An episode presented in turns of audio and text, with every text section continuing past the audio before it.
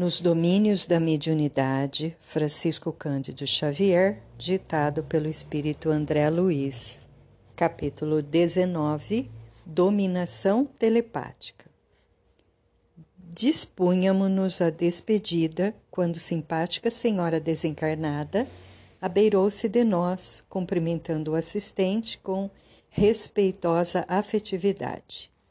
Aulus incumbiu-se da apresentação é a irmã Teonília, uma das nossas diligentes companheiras no trabalho assistencial. A nova amiga correspondeu-nos às saudações com gentileza e explicou ao nosso orientador o objetivo que a trazia. Contou-nos então que a Nésia, devotada companheira da instituição em que nos achávamos, sorvia o fel de dura prova Além das preocupações naturais com a educação das três filhinhas e com a assistência imprescindível à mãezinha doente, em vésperas de desencarnação, sofria tremenda luta íntima, de vez que Jovino, o esposo, vivia agora sob a estranha fascinação de outra mulher. Esquecera-se, invigilante, das obrigações do santuário doméstico Parecia de todo desinteressado da companheira e das filhas, como que voltara às estroinices da primeira juventude, qual se nunca houvesse abraçado a missão de pai. Dia e noite deixava-se dominar pelos pensamentos da nova uhum. mulher que o enlaçara na armadilha de mentirosos encantos. Em casa, nas atividades da profissão ou na via pública, era ela, sempre ela, a senhorar-lhe a mente desprevenida. Transformara-se o mísero num obsidiado autêntico sob a constante atuação da criatura que lhe anestesiava o senso de responsabilidade para consigo mesmo. Não poderia Aulus interferir? Não seria justo afastar semelhante influência como se extirpa uma chaga com o socorro operatório? O assistente ouviu-a com calma e falou conciso. Conheço a Nésia e nela estimo a admirável irmã. Há meses não disponho de oportunidade para visitá-la como venho desejando. De certo, não me negarei ao concurso fraterno. Entretanto, não será conveniente estabelecer medidas drásticas sem uma auscultação do caso em si. Sabemos que a obsessão entre desencarnados ou encarnados, sob qualquer prisma em que se mostre, é uma enfermidade mental, reclamando por vezes tratamento de longo curso. Quem sabe se o pobre Jovino não estará na condição de um pássaro hipnotizado, não obstante o corpanzil que lhe confere as aparências de robustez no plano físico? Do que posso perceber, anotou a interlocutora, vejo tão somente um homem comprometido em trabalho digno, ameaçado por perversa mulher. Oh, não, atalhou nosso instrutor condescendente. Não a classifique com semelhante adjetivação. Acima de tudo, é imperioso aceitá-la por infeliz irmã. Sim, sim, concordo, exclamou Teonília, reajustando-se. De qualquer modo, rogo-lhe a caridosa intercessão. A Nésia tem sido uma colaboradora providencial em nossa tarefa. Não me sentiria satisfeita cruzando os braços. Faremos quanto se nos afigure viável no círculo de nossas possibilidades Contudo, é imprescindível analisar o passado para concluir sobre as raízes da ligação indébita a que nos reportamos. E, imprimindo grave tonalidade à voz, o assistente enunciou: Estará descendo Jovino a impressões do pretérito?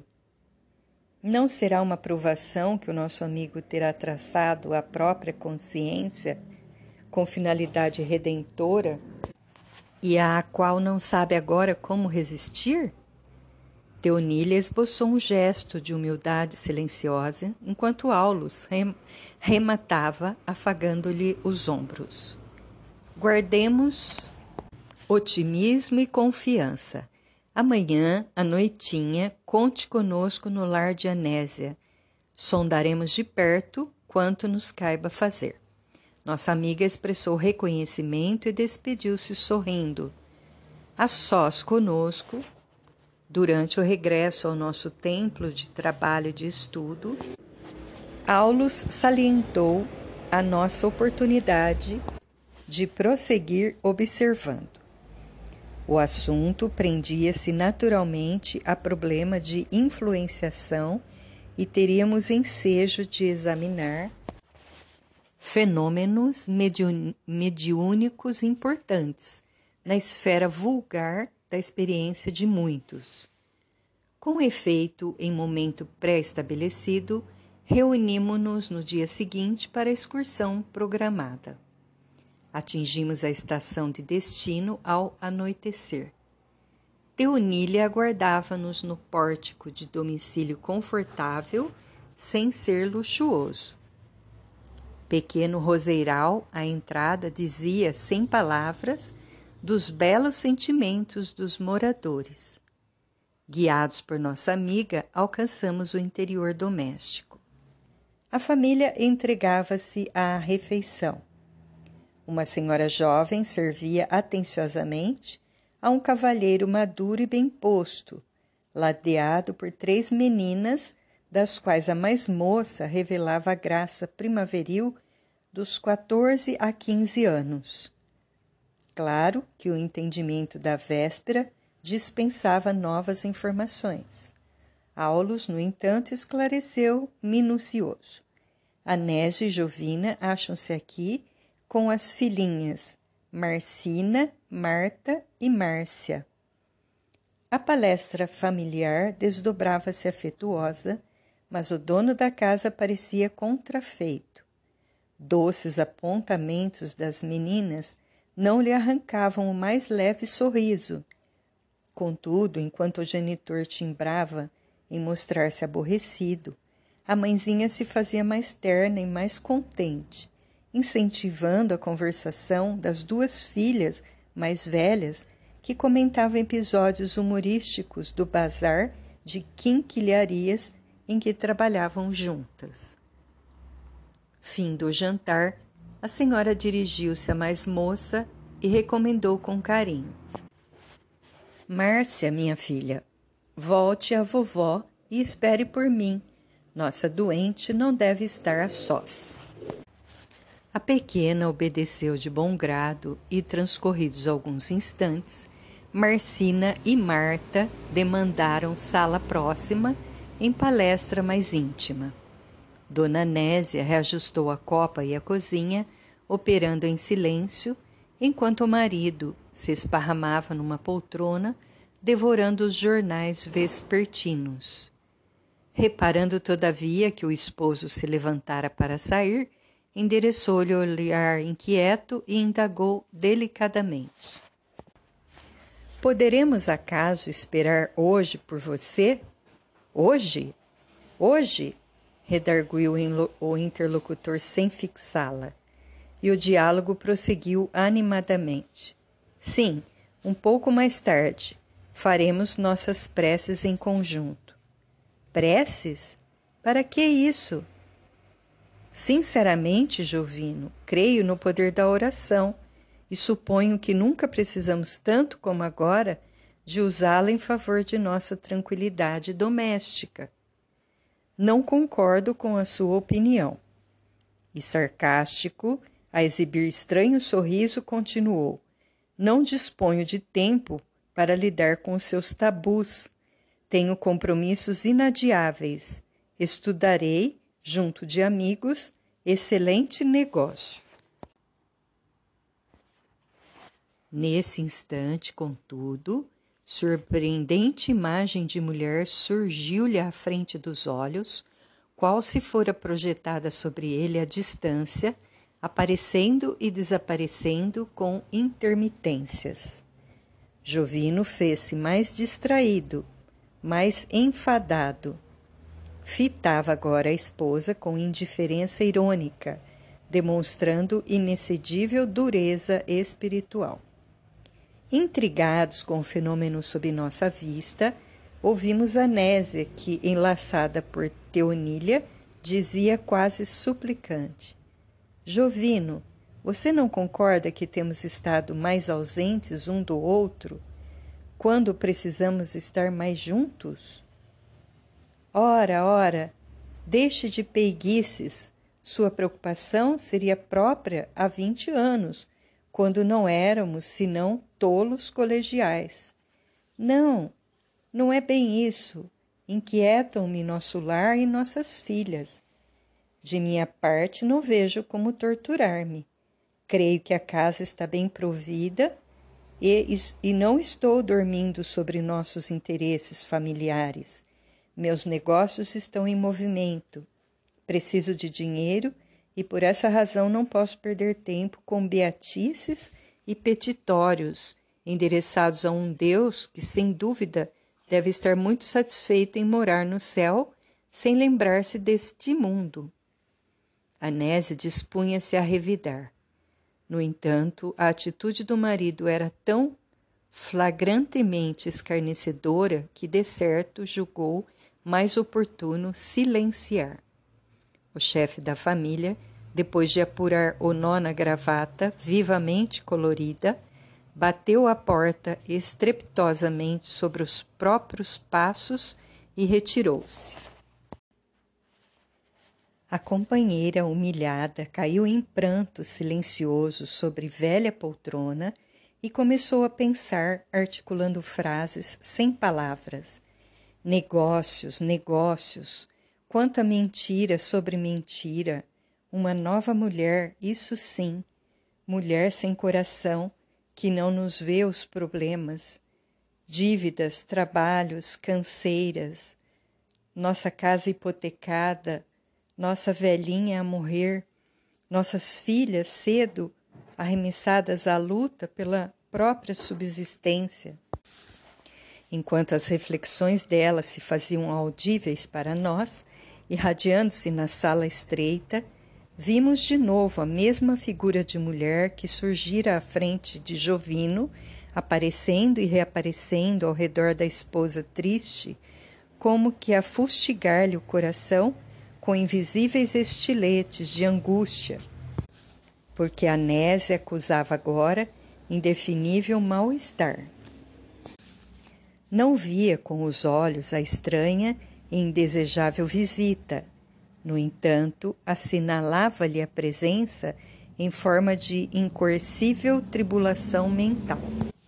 De inesperado passou da meditação pacífica a tempestuosos pensamentos. Lembro-me dela, sim, refleti agora em franco desespero. Conheço-a. É uma boneca de perversidade. Há muito tempo vem sendo um veículo de perturbação para nossa casa. Jovino está modificado. Abandona-nos pouco a pouco. Parece detestar até mesmo a oração. Ah, que horrível criatura, uma adversária qual essa, que se imiscui em nossa existência à maneira da víbora traiçoeira. Se eu pudesse, haveria de esmagá-la com os meus próprios pés, mas hoje guardo uma fé religiosa que me forra o coração contra a violência.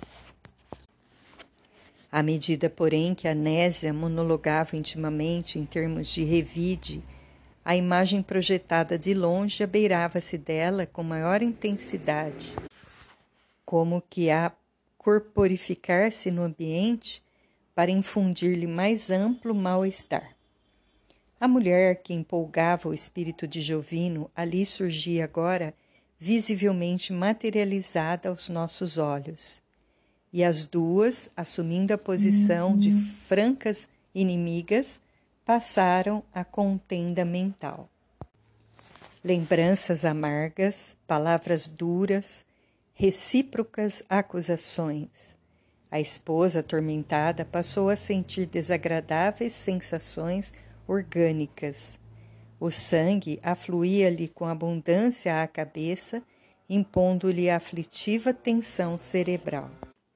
Quanto mais se lhe dilatavam os pensamentos de revolta e amargura, mais se lhe avultava o desequilíbrio físico. Teonília afagou-a, carinhosa, e informou ao nosso orientador. Há muitas semanas, diariamente, se repete o conflito. Temo pela saúde de nossa companheira. Aulus deu-se pressa em aplicar-lhe recursos magnéticos de alívio e desde então as manifestações estranhas diminuíram até completa cessação. Efetivado o reajustamento relativo à dianésia e percebendo-nos a curiosidade, o assistente esclareceu. Jovino permanece atualmente sob imperiosa dominação telepática, a que se rendeu facilmente, e considerando-se que marido e mulher respiram em regime de influência mútua, a atuação que o nosso amigo vem sofrendo envolve anésia, atingindo-a de modo lastimável, porquanto a pobrezinha não tem sabido imunizar-se com os benefícios do perdão incondicional. Hilário, intrigado, perguntou: Examinamos, porém, um fenômeno comum? Intensamente generalizado. É a influenciação de almas encarnadas entre si que às vezes alcança o clima de perigosa obsessão. Milhões de lares podem ser comparados a trincheiras de luta em que pensamentos guerreiam pensamentos, assumindo as mais diversas formas de angústia e repulsão. E poderíamos enquadrar o assunto nos domínios da mediunidade? Perfeitamente, cabendo-nos acrescentar ainda que o fenômeno pertence à sintonia. Muitos processos de alienação mental guardam nele as origens muitas vezes dentro do mesmo lar, da mesma família ou da mesma instituição, adversários ferrenhos do passado se reencontram. Chamados pela esfera superior ao reajuste, raramente conseguem superar a aversão de que se veem possuídos uns à frente dos outros e alimentam compaixão no imo de si mesmos os raios tóxicos da antipatia, que concentrados se transformam em venenos magnéticos, suscetíveis de provocar a enfermidade e a morte. Para isso, não, não será necessário que a perseguição recíproca se expresse em contendas visíveis. Bastam as vibrações silenciosas de crueldade e despeito ódio e ciúme, violência e desespero, aos quais, alimentadas de parte a parte, constitui corrosivos destruidores. Finda ligeira pausa, o assistente continuou.